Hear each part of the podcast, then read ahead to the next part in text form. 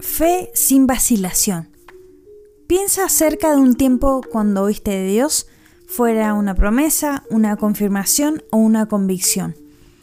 ¿Cuál fue tu respuesta inmediata? ¿Actuaste sobre lo que te dijo o te pusiste a pensar si acaso de verdad fue su voz la que escuchaste? Quizás estabas seguro de que fue su voz lo que escuchaste, pero vacilaste. Ojo, está bien, todos lo hemos hecho.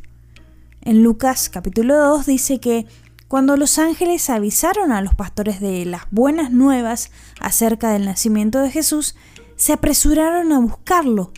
En vez de esperar y permitir que la duda creciera, ellos respondieron inmediatamente.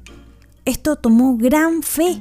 Ciertamente quisieron conocer a Jesús, pero también tuvieron preocupaciones terrenales. ¿Qué harían con su rebaño? ¿Debieron hablar primero con sus familias?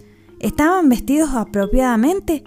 ¿Simples pastores eran dignos de conocer al Rey de Reyes?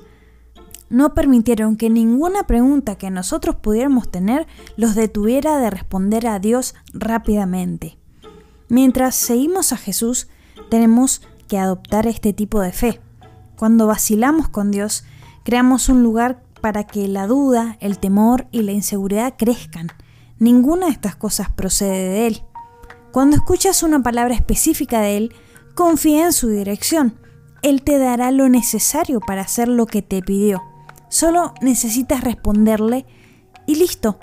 Agita tu fe hoy y decide por adelantado que te moverás cuando Dios te diga que te muevas, sin importar nada.